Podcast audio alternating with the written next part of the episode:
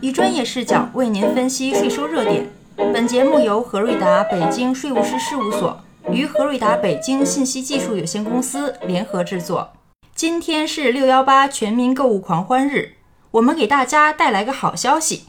大家放心大胆买，不用交印花税了。有听众要骂人了，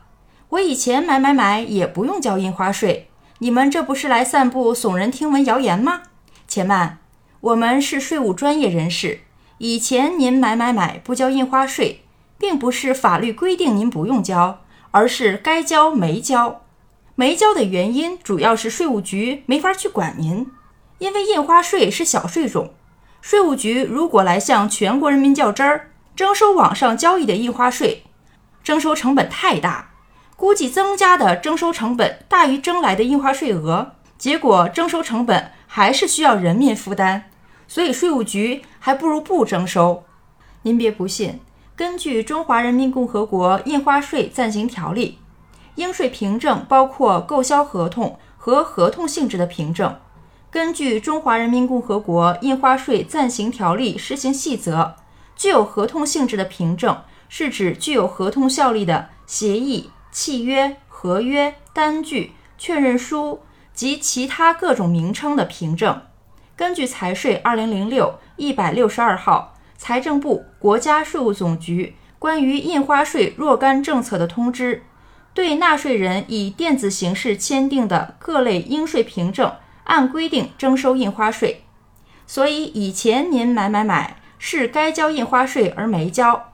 为什么说以后不用交了呢？因为印花税法颁布了，印花税法明确规定。个人与电子商务经营者订立的电子订单免征印花税。虽然该法二零二二年七月一日才生效，但请放心，我们人民的税官们不会趁印花税法生效前的一年空档期来征大家买买买的印花税的。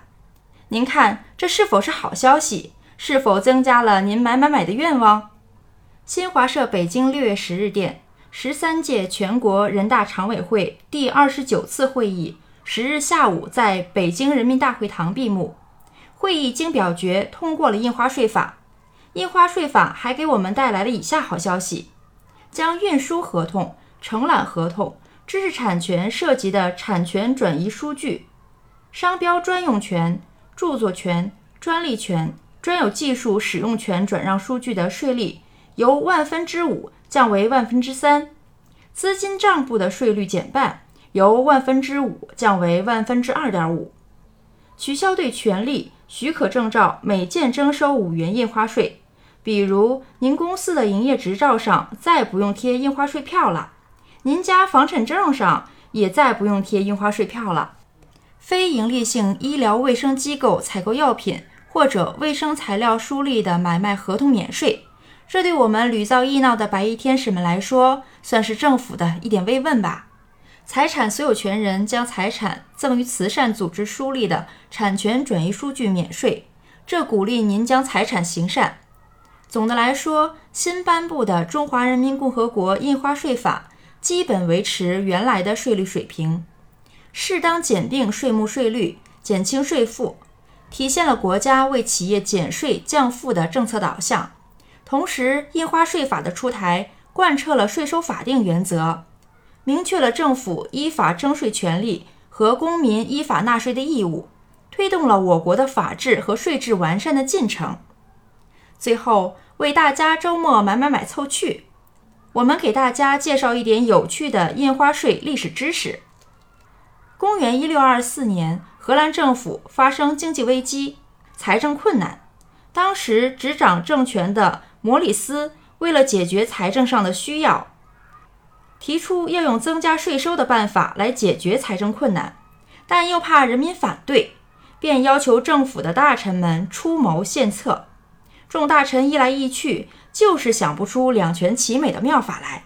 于是荷兰政府就采用公开招标办法，以重赏来寻求新税设计方案，谋求增加政府财政资金之妙策。印花税就是从千万个应征者设计的方案中精选出来的杰作，可见印花税的产生较之其他税种更具有传奇色彩。印花税的设计者可谓独具匠心，因为当时荷兰的商业很发达，人们在日常经营生活中使用合同等凭证很多，所以一旦对这些凭证征税，税源将极大。而且人们还有一个心理，认为凭证上贴上政府规定的印花税票，就增加了成为合法凭证的因素，在诉讼时可以更有法律保障。因而对交纳印花税也较乐于接受，